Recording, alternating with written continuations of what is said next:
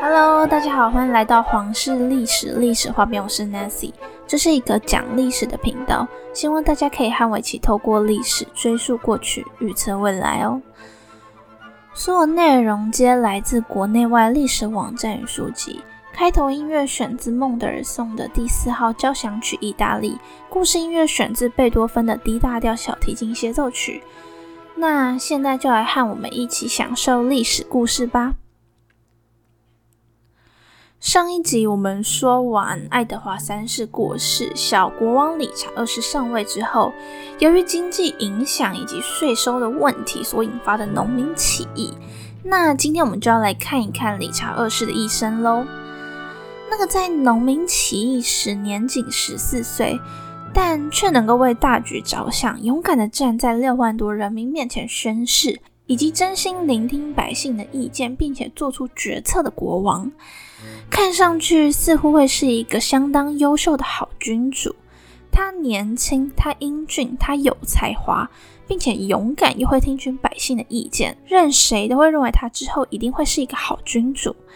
那关于在说他英俊这一点上面哦，他的长相呢，有后世记载他五官精致，身材高大，有着一头波浪卷发以及海洋般蓝色的双眼。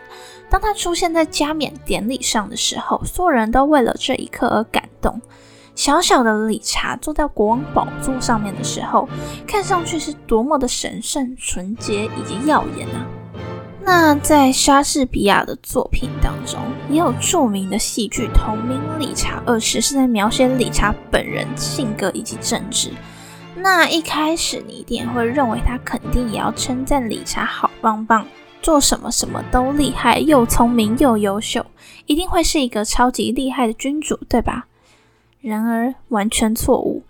实际上，在那一个作品当中，理查二世这个人被描写成一个相当爱抱怨、任性、咄咄逼人、懦弱以及自负的君主。在内容也写到英国人民在理查二世的统治下过的是多么的凄惨、多么的痛苦哦。总之就是各种缺点都有，连当年过街老鼠都没有被骂得这么难听。诶，那你可能会想。啊，他在农民起义不是好厉害，完美解决了整个事件，还在历史上面留下记录吗？啊，怎么会被骂得这么惨？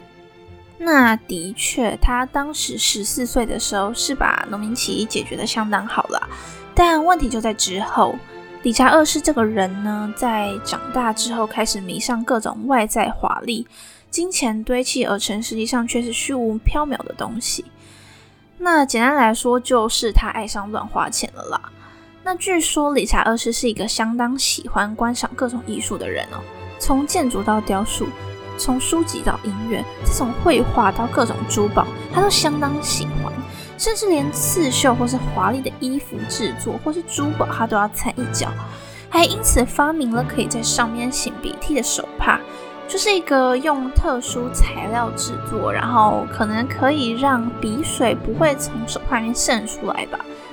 那听起来对于理查二世来说，鼻涕有没有被好好的擤干净非常重要吧？这个发明听起来也像是一个鼻子过敏的患者会发明出来的东西啦。那搞不好理查二世和现在的我们一样，有吸到尘螨或是灰尘、花粉之类的东西，会一直打喷嚏吧？那听完这些，我们也就知道理查其实就是一个和各个时代一样都被荣华富贵塞满脑袋的国王啦。那原本好端端的国王怎么会变成这样呢？原因很可能是因为他从小并没有一个国王父亲或是亲近的国王给他树立榜样。实际上来说，由于理查二世是次子哦，那在英国的继承法案来说，通常都是长子继位嘛。那据说理查二世在小的时候，关于政治方面的教育是相当难有机会去学习的。那想也知道嘛，很多次子变国王都有这个问题，并且也有许多的父母亲会害怕以后次子会想夺权，而刻意不让次子学习政治。但一旦长子因为意外过世之后，就会逼迫原本轻松学习、快乐向上的次子学习政治，因为现在就没办法了嘛，没人继承啊。那怎么办？只能让次子就是学习政治嘛。那就连你小的时候，周休两天过后，突然要去学校念书，都会各种痛苦，不想去。那更何况是原本每天开开心心、各种自由、各种搞艺术，放假在家里又相当有钱，没有任何责任重担压在身上的理查二世。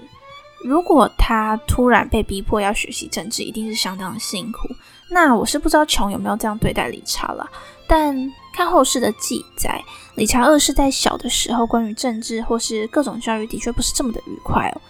据说也是因为这个缘故，才导致理查长大之后痴迷于各种虚华缥缈的象征性物品。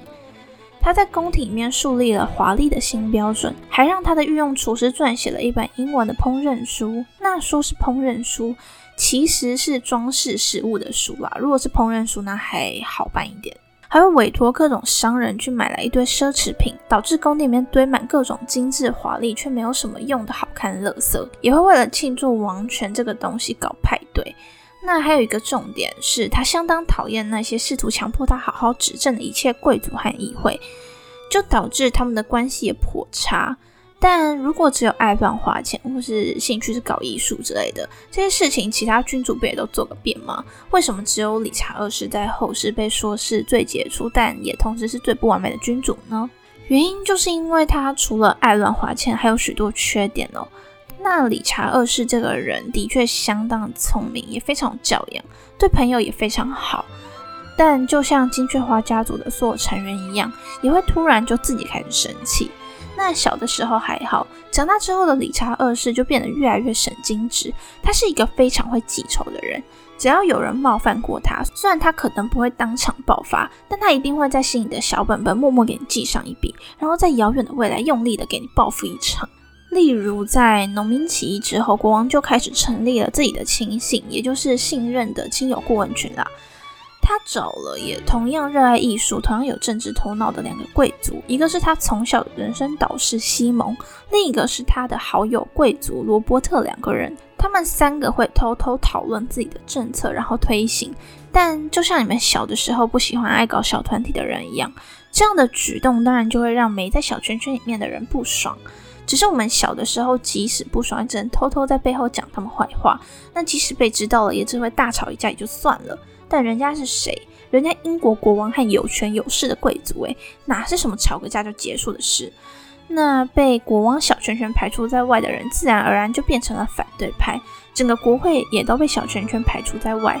后来国王的叔叔实在是太气他们排挤自己，于是就联合了几个贵族以及国会，要求国王把他的小圈圈里面大臣全部解雇。但国王就完全不同意啊！国王还说：“告诉你。”我绝对不会听你们任何一句话，就算是整个皇宫最低等的仆人，我也绝对不会解雇。那这就算是完全不听国会的话吗？那国会后来就决定要拿国王的侄子来威胁国王，于是国王就照办了，他就忍痛将身边的大臣好友全部解雇。但这一次的事件让他认为王室的权力被侵犯了。理查二世是一个相当重视王室特权的人哦。他认为他生来就是为了指挥众人的，并且他非常的在乎宫廷礼仪，在重大的日子或是宴会上面，他通常都会静静的坐在自己打造的国王宝座上面，完全不跟任何人说话，因为他不认为自己与底下的贵族是同一种人，他会俯视着那些贵族，并且觉得自己高人一等。如果国王今天突然盯着某个人看，那那个人无论身份高低。都得立刻下跪。这个样子的理查二世怎么可能会接受自己的权利被侵犯呢？于是他开始想要复仇。他先是向法官求助，说国会侵犯他的王室特权，而法官也同意了。结果另一方面就是上议会，就是另一边他的对立面，完全懒得听法官在说什么，双方直接兵戎相向打了起来。结果，国王身边的皇家军队居然输了。三人小圈圈里的罗伯特甚至还逃到法国去。接着，国王身边的人也就一个一个被处死了。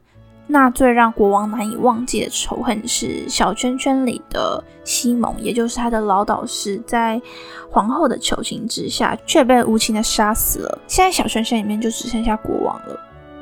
理查二世永远都不会忘记这个仇。他策划一场报复，十多年后才实行成功。那他先是问议会上的人自己的岁数，议会的其中一个管理人格洛斯特回答：“国王已经二十岁了。”于是国王说：“那我应该有资格管理自己国家的事了吧？”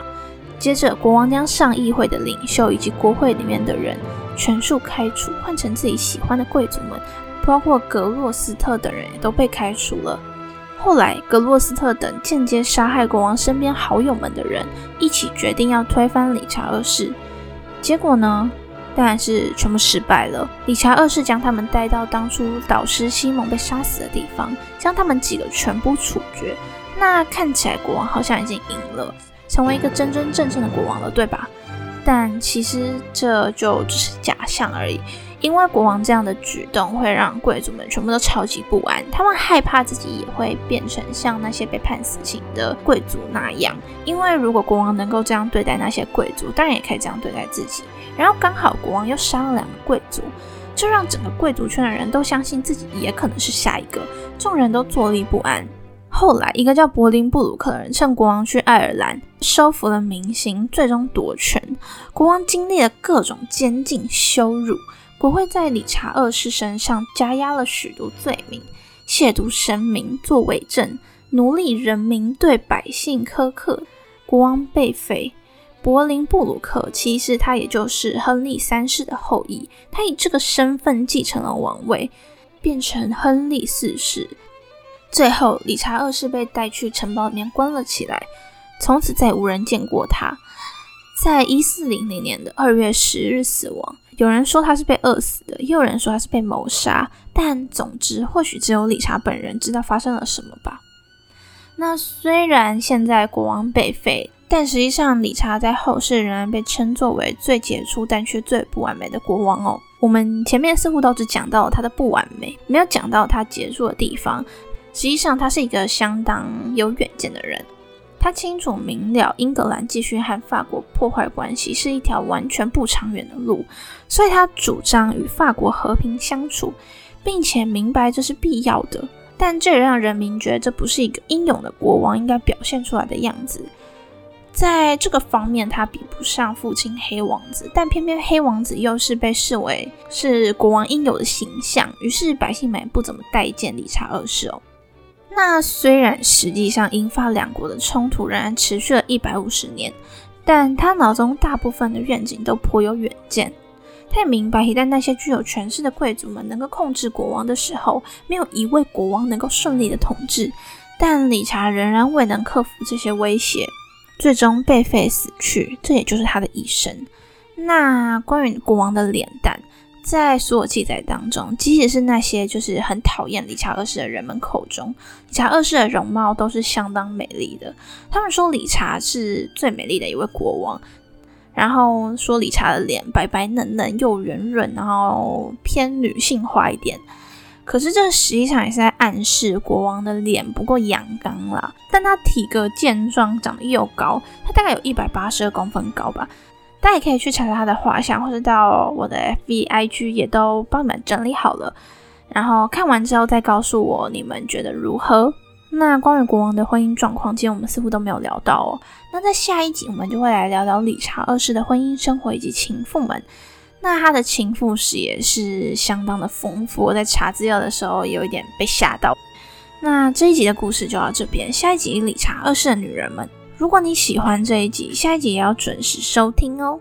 那如果你喜欢我的内容，欢迎按下订阅或者按赞分享，不要忘记关注我们的 FB IG 皇室历史历史画边，得到节目的最新资讯，看看历史人物的画像，或是到我们的 Sound 抖内平台请我喝一杯咖啡哟。